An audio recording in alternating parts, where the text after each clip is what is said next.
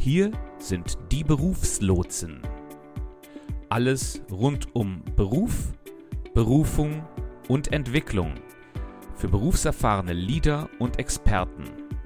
Wir besprechen Themen, die dir berufliche Orientierung geben und betrachten ganzheitlich, wie du deine Karriere in Einklang mit deinen Zielen und deiner Vision vorantreibst, damit du Sinn und Erfüllung in deiner Arbeit findest. Und jetzt viel Spaß mit den Berufslotsen. Herzlich willkommen zur Folge Nummer 13 von den Berufslotsen. Ja, hallo Björn.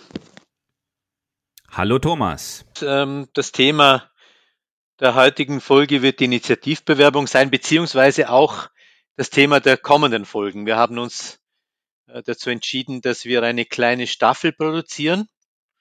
Und äh, heute haben wir uns vorgenommen, dass wir uns äh, um folgende äh, Unterthemen kümmern.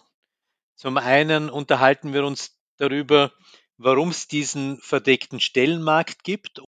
Dann ist die Frage relevant, inwiefern Bewerber und Bewerberinnen sich diesen verdeckten Stellenmarkt nützen können für sich selbst.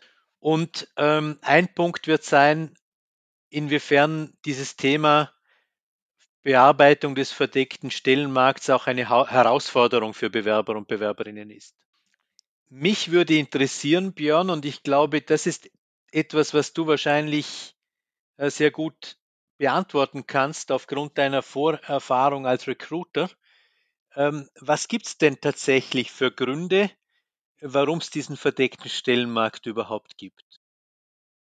Es werden viele Stellen gar nicht erst groß ausgeschrieben, sondern die werden vergeben auf eine effizientere Art und Weise. Die, der typische Bewerbungsprozess, wie wir ihn kennen, also dass ich meine Bewerbung irgendwo einreiche, und dann mich durch ein in, zum Vorstellungsgespräch eingeladen werde und wenn ich dann erfolgreich bin, äh, bekomme ich dann ein Angebot, das ich dann annehmen kann. Dieser Prozess, der ist sehr ineffizient, weil er einen sehr, sehr großen administrativen Aufwand nach sich zieht. Also das beginnt ja schon damit, dass ähm, wir erstmal eine Möglichkeit schaffen müssen, dass die Bewerbung irgendwo eingereicht werden kann. Das ist traditionell war das über äh, war das der Postweg. Heute ist es oft so, dass es da äh, Bewerbungsportale gibt, wo man die Bewerbung einreichen kann. Dann muss eine äh, Eingangsbestätigung geliefert werden ähm, und was was natürlich immer sehr sehr sehr ungünstig ist es, wenn das irgendwo so eine, so eine autogenerierte Message ist, sondern dann wird ähm, ja oftmals eine E-Mail an den, äh, an den Bewerber oder an die Bewerberin verschickt.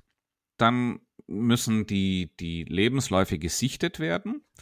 Das ist, wenn sich viele auf eine Stelle be bewerben, kann das eine sehr, sehr große Arbeitslast für den, für den Recruiter sein. Ähm, da muss der Recruiter dann entscheiden, ist es die richtige, ist diese Person für diese Stelle geeignet oder ist diese Stelle, Person für diese Stelle jetzt mal auf den ersten Blick nicht geeignet? Ähm, dann müssen alle diejenigen, die jetzt äh, im ersten Schritt für nicht geeignet äh, erkannt werden, die bekommen dann eine Absage. Und auch die Absage, das muss ja ein bisschen taktvoll sein. Das kann ja nicht einfach so eine, so eine Standard-E-Mail sein, sondern da, da, da, muss, da, muss, da muss sich jemand Gedanken machen, welcher Text dort geschrieben wird, wie, da, wie, wie das Unternehmen absagt. Also das muss alles gemanagt werden. Das ist alles ein administrativer Akt. Dann diejenigen, die jetzt, die jetzt in die nächste Runde kommen, in die engere Auswahl, bei denen müssen jetzt Gespräche organisiert werden. Ähm, und äh, vielleicht auch noch ein Zweitgespräch für, für den oder die erfolgreichste, ja, oder vielleicht die erfolgreichsten zwei, dass es da ein Zweitgespräch gibt. In der Zwischenzeit muss mit den Leuten Kontakt gehalten werden. Äh, wir müssen uns auch bereithalten für Fragen der Bewerber. Und das ist alles in allem ein sehr großer administrativer Aufwand. Wenn wir in der Lage sind, als, als, als Unternehmen einen, eine Stelle über den verdeckten Stellenmarkt zu besetzen, dann fällt vieles davon weg.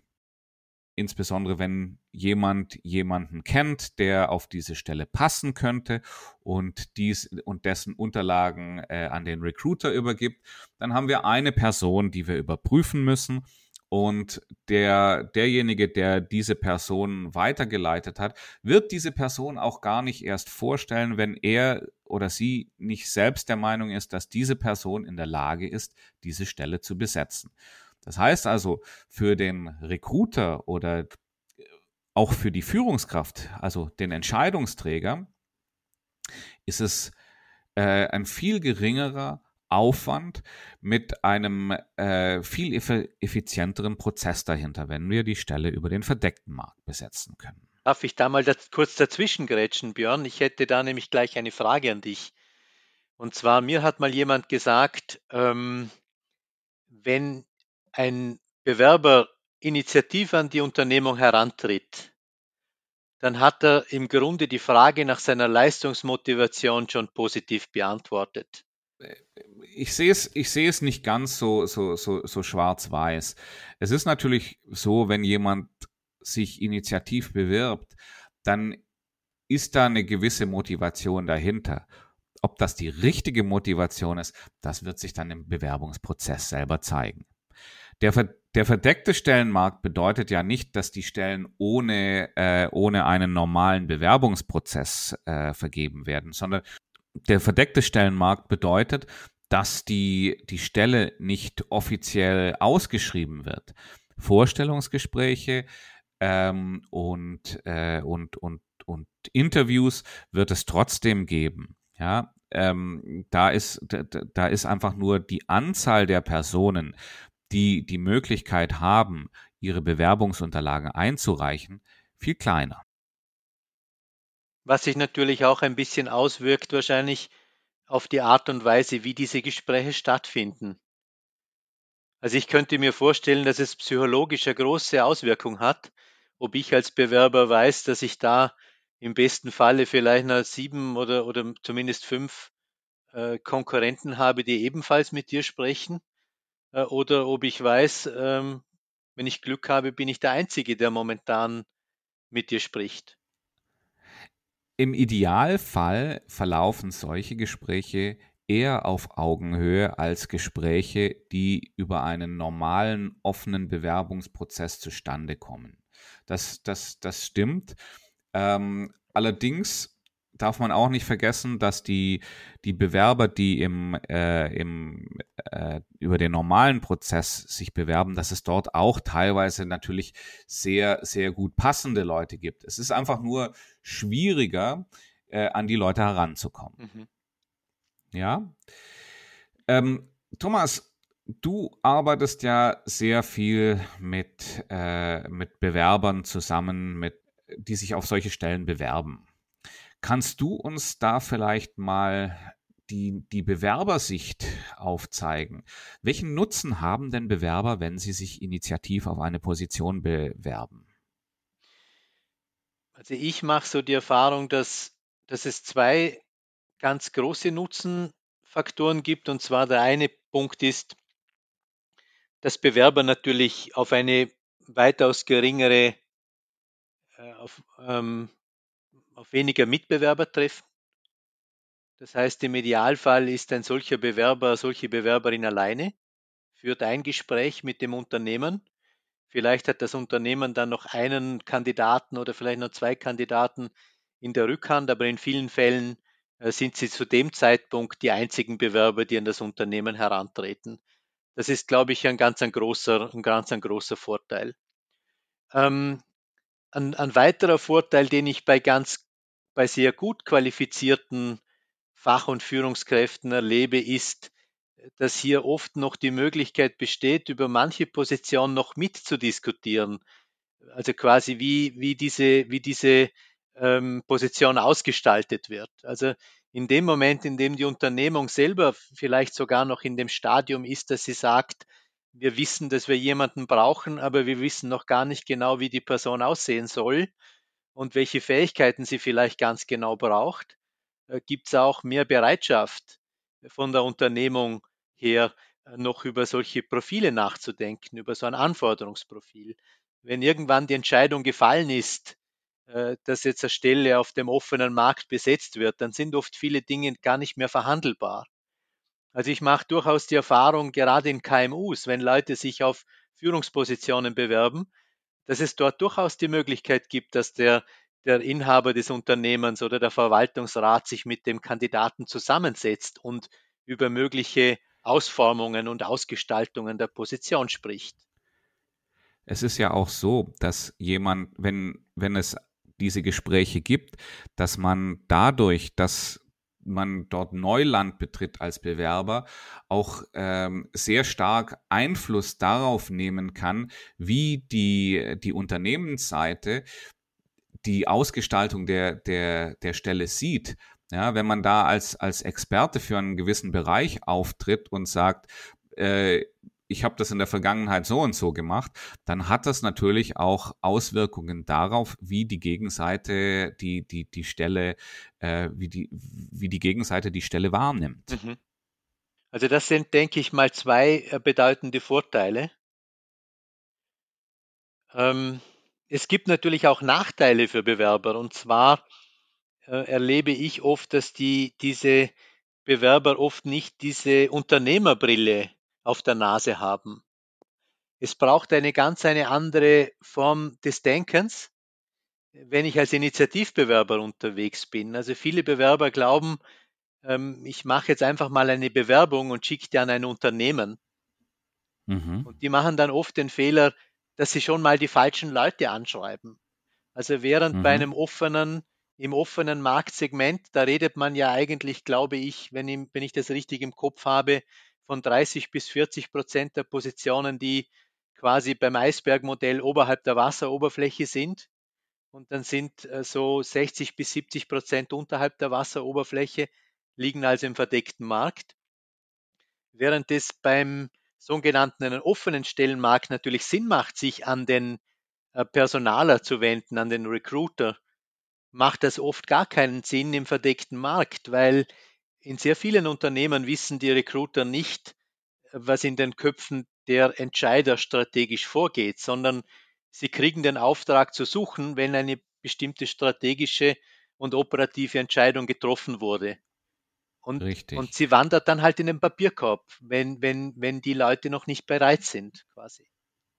Ja, das ist, das ist ganz klar. Wenn aber derjenige, der, der, der Linienvorgesetzte, dann mit dem Lebenslauf des, äh, des Kandidaten, der sich bei ihm direkt als Initiativbewerber beworben hat, an den Recruiter herantritt und sagt, schauen Sie mal her, das ist jemand, äh, so jemand würden wir gerne für diese Stelle haben. Äh, können Sie uns da mal ein Interview organisieren? Dann wird auch der Recruiter den Kandidaten ganz anders einschätzen, äh, ganz anders einschätzen, als wenn es ein Kandidat unter vielen wäre.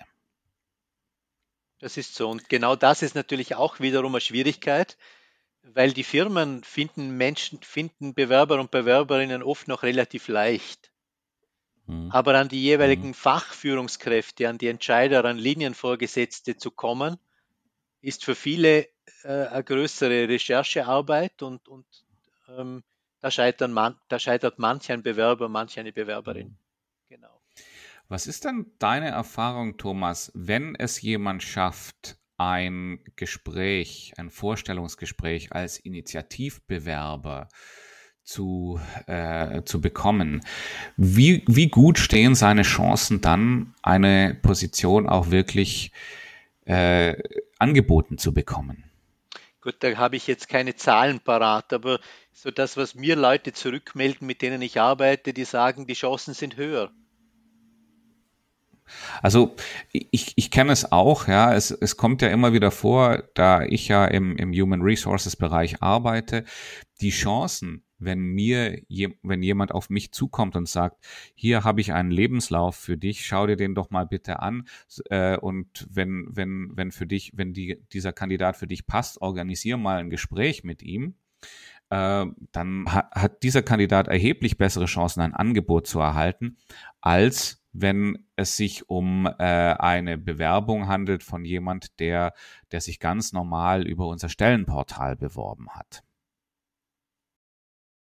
Lass uns mal einen Blick auf die Herausforderungen werfen, die äh, die Bewerber meistern müssen, wenn sie sich über den, wenn sie in den, äh, in den verdeckten Stellenmarkt kommen möchten. Was sind denn da so die, die, die Hauptpunkte, wo sich Leute schwer mittun? Meiner Erfahrung nach tun sich die Leute massiv schwer damit, ähm, sich als Problemlöser zu verstehen. Also die meisten Leute, die ich erlebe, kennen sich und ihr ganz ihr eigenes Leistungsportfolio viel zu wenig. Wenn ich jetzt mich als Bewerber auf ein Inserat bewerbe, dann habe ich ja im Grunde hat vieles dieser Fragen hat oder viele dieser Fragen hat ja eigentlich der äh, Offerierende dieses, dieser Position bereits beantwortet. Das heißt, ich vergleiche einfach mit meinem eigenen Leistungsprofil und muss dann mehr oder weniger eine Antwort geben, bringe ich mit, bringe ich zum Teil mit, bringe ich nicht mit. Das ist jetzt ganz stark vereinfacht. So leicht ist das natürlich nicht, aber es ist deutlich einfacher, quasi einen Abgleich zu machen, wenn jemand mir eine Vorlage gibt, als wie von mir auszugehen und zu sagen, ja, okay, welche, welche Unternehmen passen idealerweise zu mir und, und, und welche Probleme löse ich für dieses Unternehmen aufgrund meiner Expertise, die ich im Laufe der letzten Jahre oder Jahrzehnte äh, erworben habe. Du sagst also, es muss ein Perspektivenshift stattfinden, dass äh, der Bewerbende die Probleme des Unternehmens im, im Blick hat. Ob das jetzt in jedem Fall immer Probleme sein müssen, sei dahingestellt. Aber der, Unter der Bewerber muss eine, muss eine Vorstellung haben, welche Themen, welche Trends, welche Fragestellungen die das Unternehmen gerade beschäftigt oder seine Zielgruppe beschäftigt. Und das mhm. ist, äh, wenn das Bewerber nicht haben, wenn sie diese Brille nicht auf der Nase tragen, dann sind oft Initiativbewerbungen zum Scheitern verurteilt. Ich mache oft die Erfahrung, dass es genau umgekehrt funktioniert oder besser gesagt nicht funktioniert, dass Leute so quasi ähm, ähm mit ihren Fähigkeiten an ein Unternehmen herantreten und quasi nach dem Motto, hier habe ich meinen Gemischtwarenladen lieber Personaler, weil den schreiben sie in der Regel an, nicht den Entscheider. Äh, und jetzt such du, du dir doch jetzt aus, was für dich spannend sein könnte. Und das tun in der Regel Unternehmen nicht, wenn sie unaufgefordert Post, äh, sei es jetzt papierne Post oder elektronische Post bekommen, sondern sie wollen genau wissen, sie wollen Offerte, was der für sie tun kann in der Regel die Leute, die sich erfolgreich an, an die Unternehmen, in denen ich gearbeitet habe, gewendet haben und dann auch äh, eingestellt wurden, also die, die erfolgreichen Initiativbewerber, die hatten eigentlich zwei ganz klare Dinge im Gepäck. Einmal wussten sie ziemlich genau, was sie wollten und konnten das auch sehr gut darlegen. Mhm. Und auf der anderen Seite hatten sie sich sehr genau überlegt, wie das Unternehmen davon profitieren kann und haben auch so die, die ganze Bewerbung aufgezogen, indem sie gezeigt haben, in, in welcher Art und Weise sie eben einen Wertbeitrag liefern. Genau, das deckt sich vollkommen mit meinen Erfahrungen. Und das hört mhm. sich jetzt relativ einfach an, aber das ist oft ein, ein sehr langwieriger Nachdenkprozess für viele Personen, Mhm. Das herauszufinden. Seine eigenen Stärken zu kennen, ist schon mal für viele Leute nicht einfach. Wenn Mhm. dieser Schritt oder wenn dieser Punkt erledigt ist, sich dann auf die andere Seite zu begeben und zu sagen, was profitiert die andere Seite von diesen Stärken? Also welchen Nutzen kann ich bieten und welche Probleme kann ich in weiterer Folge lösen? Das ist für viele ein, ähm, äh, ja, ein Ding der Unmöglichkeit. Ja. Vor allem Leute, die lange im Job sind. Warum ist das insbesondere bei Leuten, die lange im Job sind, der Fall? Ja, weil die irgendwie auch verlernen, was sie können. Also sie tun die Dinge jeden Tag und jetzt müssen sie die Dinge plötzlich versprachlichen. Also sie haben, sie haben quasi nach Gregory Bateson die vierte Stufe der Kompetenz erreicht. Sie sind, sie verfügen über unbewusste Kompetenz. Aber im Bewerbungsprozess brauche ich bewusste Kompetenz. Das heißt, ich muss dir oder einem, einem Entscheider sagen können, was ich mitbringe und was das für dich bedeutet.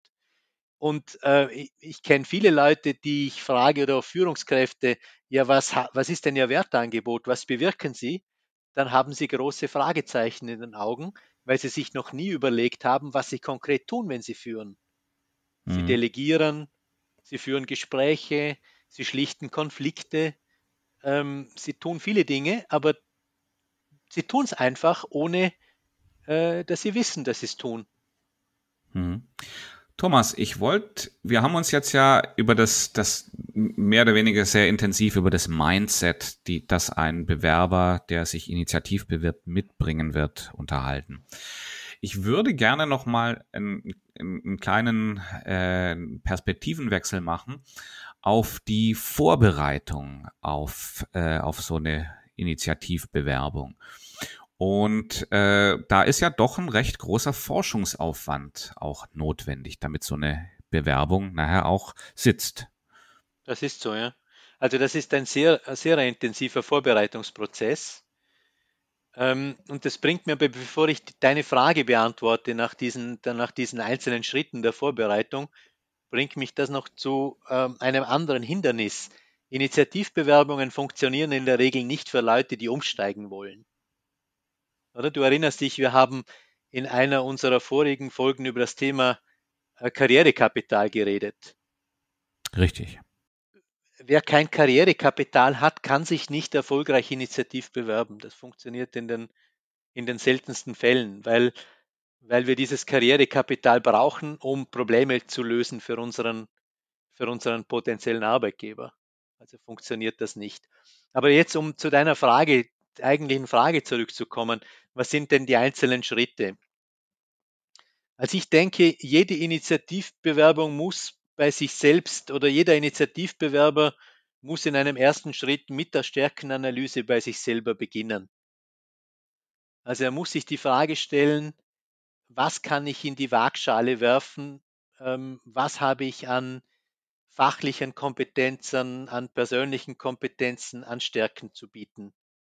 Und da meine ich jetzt nicht auf der Schlüsselkompetenzenebene, dass jemand sagt, ich kann gut kommunizieren oder ich bin rhetorisch geschickt oder ich bin meinetwegen, ich verfüge über, über analytisches oder vernetztes Denken, sondern es geht wirklich darum, darum ähm, herunterzubrechen, ähm, was kann ich ganz konkret, was kann ich wirklich ganz konkret auch auf der fachlichen Ebene ähm, wirklich gut. Also wenn jemand sagt, ähm, ich, bin der, ich bin gut darin, ähm, Ausschreibungsprojekte äh, für, für eine EU-Ausschreibung meinetwegen im Bausektor aufzugleisen. Ich habe diese Prozesse gemacht, ich kenne die juristischen Hürden, ich habe das, äh, ich weiß, wie ich das mit diesen EU-Verordnungen mache ähm, und so weiter und so fort.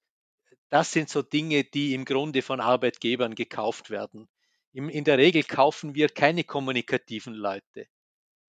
Wir wissen, dass sie, wir sagen, sie müssen kommunikativ sein, damit sie äh, bestimmte Dinge tun können. Aber in der Regel kaufen wir dann äh, denjenigen, der ein Kündigungsgespräch führt im HR oder derjenige, der ein gutes Recruiting-Gespräch führen kann. Dass der dann kommunikativ sein muss, liegt auf der Hand. Aber die Kommunikationsfähigkeit an sich will im Grunde kein Arbeitgeber kaufen. Jetzt einmal eine sehr wie sagt man, vielleicht ein bisschen pointierte Darstellung ja. Ja, äh, gebe ich dir recht. Würdest du auch so sehen, glaube ich, oder? Gebe ich dir recht, ja. ja. Ähm, es geht darum, was kann diese Person mit, was kann diese Person für den potenziellen Arbeitgeber bewirken? Und da geht es nicht darum, was diese Person für Mittel gut beherrscht, um darin, um, um diese, äh, um, um, um das, äh, das, diese Leistung zu bringen, sondern es geht ganz konkret um die Leistung. Und das ist was, nach was die Leute fragen in Bewerbungsgesprächen. Ähm, die, die, dass die Kommunikation ein äh, ein äh, unabdingbarer Baustein dafür ist, ja, das ist klar, aber die Leute werden trotzdem nicht sagen, Mensch, äh, den stellen wir ein, weil er so gute Kommunikationsfähigkeiten hat, sondern die werden sich sagen, den stellen wir ein, weil er uns äh, mit seinen guten Kommunikationsfähigkeiten die Kartoffel, die heißen Kartoffeln aus dem Feuer holen. Kann. Genau. Da sind wir schon bei einem zweiten Punkt eigentlich, oder? Wir sind dann bei einem zweiten wichtigen Vorbereitungsschritt. Ich muss mir dann überlegen, welchen Nutzen ich generiere mit meinen fachlichen Stärken.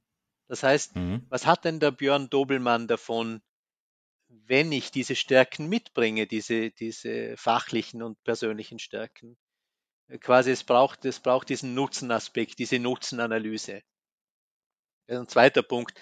Der dritte Punkt ist oft, dass die Leute nicht, nicht in Zielgruppen denken. Also der, die Zielgruppenanalyse ist, ist für mich ein ganz wichtiger dritter Schritt sich zu überlegen, wer profitiert am meisten von, diesen, von diesem Mehrwert, den ich biete. Das ist ja nicht so, dass jedes Unternehmen aufgrund seiner Größe, aufgrund der Branche, der Branche und so weiter, ob sein, ähm, ob, ob, ob, ob sein Produzent ist oder ein Dienstleister, ähm, sind die Personen, sind die Unternehmen unterschiedlich aufgestellt und die Akzeptanz bei diesen Unternehmen wird unterschiedlich sein, weil ich für die nicht für alle genau den gleichen Mehrwert generiere. Ich erlebe oft, dass Bewerber sagen, das spielt für mich keine Rolle, weil ich ja überall diese Dinge tun kann. In vielen Fällen unterscheiden sich dann Unternehmen doch an den, an den Brancheninsider. Also ich erlebe das oft, dass Leute sagen, sie haben gute Kompetenzen, sie waren in der letzten Runde, aber wir haben uns de, für den entschieden, der aus der Branche kam. Also das heißt, äh, es gibt immer eine erfolgsversprechendste Zielgruppe. Das heißt, eine Gruppe, für die ich, für die ich quasi ähm, die beste Leistung bringe. Wie finde ich diese, diese Gruppe heraus? Ja, also ich, ich denke, es funktioniert in der Regel immer am besten, wenn man Zugang zu einer Datenbank wie Hoppenstedt oder Kompass hat oder ähnliche, oder? Also gute, gute Vertriebsleute arbeiten im Grunde mit Datenbanken. Im Grunde schließen die die Lücke zwischen Einkauf und Verkauf die kann sich jeder äh, kompetente Bewerber natürlich auch äh, zunutze machen, oder? Indem er, indem er äh, einerseits Unternehmensdaten erhält, indem er Zugang zu Entscheidernamen erhält, indem er quasi sagen kann, okay, in einem bestimmten Bereich oder in, einem, in einer bestimmten Subbranche oder, oder Subzielgruppe habe ich meinetwegen in der Deutschschweiz oder in, in meinetwegen in Vorarlberg oder, oder, oder in der, im süddeutschen Raum 250 äh, Unternehmen, die meinen Kriterien entsprechen. Also wenn ich das nicht habe, kann ich nicht systematisch meinen Markt bearbeiten. Was natürlich ein weiteres Hindernis für viele Bewerber ist. Oder sie stochern dann in den Heu, im Heuhaufen, aber sie, punkt, sie, sie erwischen dann ein paar ideale Kandidaten ihrer Zielgruppe. Aber daneben gibt es natürlich viele, die sie gar nicht erreichen, weil sie gar nicht wissen, dass es diese gibt. Genau. Mhm. Ja, also es ist, es ist also schon ein, ein, ein recht großer Aufwand, der vom, genau. vom Bewerber betrieben werden muss, damit eine, äh, damit der verdeckte Arbeitsmarkt auch bearbeitet so bearbeitet werden kann, dass er dann, dass, dass es nachher zum Erfolg führt. Genau, das waren jetzt drei von fünf Schritten. Ich denke, der vierte Schritt wird dann sein, sich zu überlegen, welche Probleme, Themen beschäftigt meine Zielgruppe.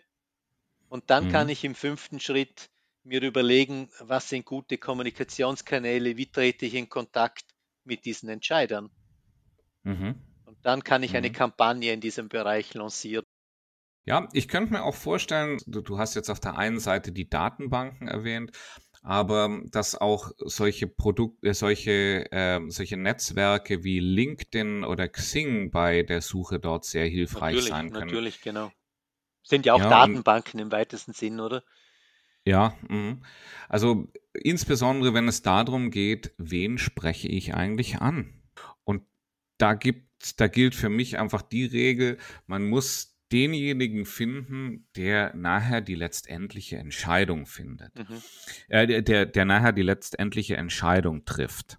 Und, äh, und, und dieser Entscheider oder diese Entscheiderin herauszufinden, äh, das kann das kann ein bisschen schwierig sein, ja. Und man wird da auch nachher nicht äh, die absolute Klarheit drüber haben, sondern äh, muss manchmal auch einfach Annahmen treffen und sagen, unter meinen, unter meinem heutigen Wissensstand ist das sicherlich die Person, die für diese Entscheidung zuständig ist und an diese, diese Person werde ich kontaktieren. Genau, ja, und da ist, werde ich immer auch Blindgänger haben, beziehungsweise auch eine Leute, die ich dann nicht erwische und wo oder wo ich die falschen erwische. Das gehört zum Spiel dazu. Genau. Das ist aber, das ist aber in meinen Augen nicht besonders schlimm, weil äh, solange ich jetzt nicht mich an einen Recruiter wende, der unter Umständen einfach so viel Bewerbungen erhält, dass er sich, dass er sich um diejenigen, die jetzt nicht genau auf ein Profil passen, nicht kümmert, sondern wenn ich mich jetzt, äh, wenn ich jetzt zufälligerweise den, äh, den Vorgesetzten desjenigen, der die Entscheidung trifft, ähm, anschreibe, dann wird der im Regelfall die, die, die, äh, die Anfrage einfach an den, an denjenigen, an den, an die richtige Person weiterleiten. Mhm, ja, genau. Also solange ich mich da in das Umfeld des Entscheiders reinmanövriere, habe ich eigentlich ganz gute Chancen, auch an den Entscheider ranzukommen. Ich glaube, hier ist oft wirklich das Perfekte ist der Feind des Guten, oder? Also ich merke oft, dass Leute sich dann über solche Detailfragen Gedanken machen. Es gibt ja dieses spanische Sprichwort, Wanderer, es gibt keinen Weg, der Weg entsteht beim Gehen. Also wenn ich in Kontakt komme, wenn ich meine Wanderschuhe anziehe und losgehe, mit Firmen in Kontakt komme, dann wird was passieren. Nicht immer das, mhm. was ich mir vielleicht erwarte oder was ich beabsichtige, aber ich komme in einen Dialog und dieser Dialog, diesen Dialog kann ich weiterspinnen und da entstehen Chancen. Ich möchte vielleicht noch auf einen anderen Punkt noch kurz zu sprechen kommen, Björn. Es gab vor, vor bereits längerer Zeit mal eine gute Publikation, ein Fachbuch zum Thema äh, die sogenannte die Blue Ocean Strategie oder die Blaue Ozean Strategie, wo die Autoren des Buches quasi ähm, sagen, es gibt im Grunde sogenannte rote Ozeane, das sind die hart und die stark umkämpften Märkte. Und es gibt die sogenannten blauen Ozeane, das sind diejenigen, wo im Grunde die weniger stark oder gar nicht umkämpft sind. Und ich glaube, diese beiden Bilder kann man gut auch in die, in die Selbstvermarktung einführen. Also wenn es darum geht, sich quasi auf, am Arbeitsmarkt neu zu positionieren. Es gibt so eine Untersuchung, die hat schon einige Jahre auf dem Buckel, aber ich glaube, es ist nach wie vor insofern, also vom Inhaltlichen her aktuell, stammt von Drake, Beam und Morin, einem US-amerikanischen Outplacement-Firma. Ähm, die haben mal herausgefunden, dass sich, ich glaube, nur lediglich 20 Prozent aller Bewerber und Bewerberinnen auf den verdeckten Markt konzentrieren, während sich ungefähr 80 Prozent der Bewerberinnen fast ausschließlich auf den offenen Markt, also auf ausgeschriebene Positionen kümmern, die also offen mhm. von ähm, Personalabteilungen oder von Unternehmen offen ausgeschrieben werden. Da lässt sich dieses Bild vom roten und blauen Ozean gut heranziehen, oder? Also oft sind diese, diese offenen Märkte, wo, die publiziert sind, äh, klassische rote Ozeane für Bewerber. Da beißt der eine Hai dem anderen in den Schwanz sozusagen. Ja, liebe Zuhörer, das bringt uns auch schon zum Schluss unserer heutigen Episode. Thomas, wir haben noch eine kleine Aufgabe für unsere Zuhörer vorbereitet, damit sie, um sich selbst Gedanken um, über sich zu machen. Ja, ich denke, ganz eine gute Aufgabe wäre, wenn sich die Zuhörer und Zuhörerinnen bis zum nächsten Mal vielleicht überlegen, was so ihre ganz persönlichen Stärken sind. Und unter persönlichen Stärken meine ich jetzt nicht so sehr Stärken, die in der Persönlichkeit äh, angesiedelt sind, sondern wirklich auch fachliche Stärken, die die Personen mitbringen. Nicht so auf der Ebene, ich bin äh, sehr diszipliniert und kann vernetzt denken, sondern wirklich, äh, wo habe ich ganz konkrete fachliche Stärken, die ich mitbringe. Vielleicht sogar mit Beispielen dazu. Weil auf diesen Stärken setzen wir auf in einem zweiten Schritt. Das wäre dann nämlich unsere nächste Episode, äh, die Episode 14. In der werden wir uns äh, der Analyse der Stärken und Kompetenzen widmen. Machen wir doch, oder? ja, du bist richtig, ja. Diese Episode ist ab nächster Woche dort, wo ihr euch Podcasts anhört, verfügbar. Genau, und dann haben wir ja noch gesagt, wir schließen, wir, wir möchten es uns zur Gewohnheit machen, mit einem Zitat zu schließen, mit einem motivierenden Zitat. Und da habe ich für diese Folge ein Zitat von Henry Ford ausgegraben, der mal gesagt haben soll, wenn ich meine Kunden gefragt hätte, was sie sich wünschen, dann hätten sie nach äh, stärkeren Pferden verlangt. Ähm, und schnelleren, ne? nach schnelleren Pferden verlangt, genau. und ähm, das Automobil wäre vielleicht, hätte vielleicht nie das Licht der Welt erblickt.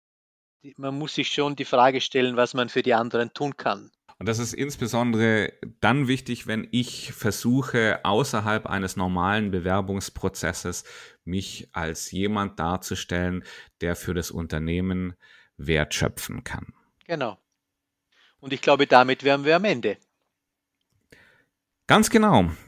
Herzlichen Dank fürs Zuhören und wir wünschen euch eine wunderschöne Woche und hoffen euch nächste Woche wieder hier begrüßen zu dürfen. Bis nächste Woche. Wir hoffen, euch hat diese Episode von den Berufslotsen gefallen. Die Berufslotsen, das sind Thomas Stadelmann und Björn Dobelmann. Und ihr findet uns auf LinkedIn oder unter www.berufslotsen.com. Wir freuen uns darauf, dich bald wieder als Gast bei Die Berufslotsen begrüßen zu dürfen. Bis dahin alles Gute.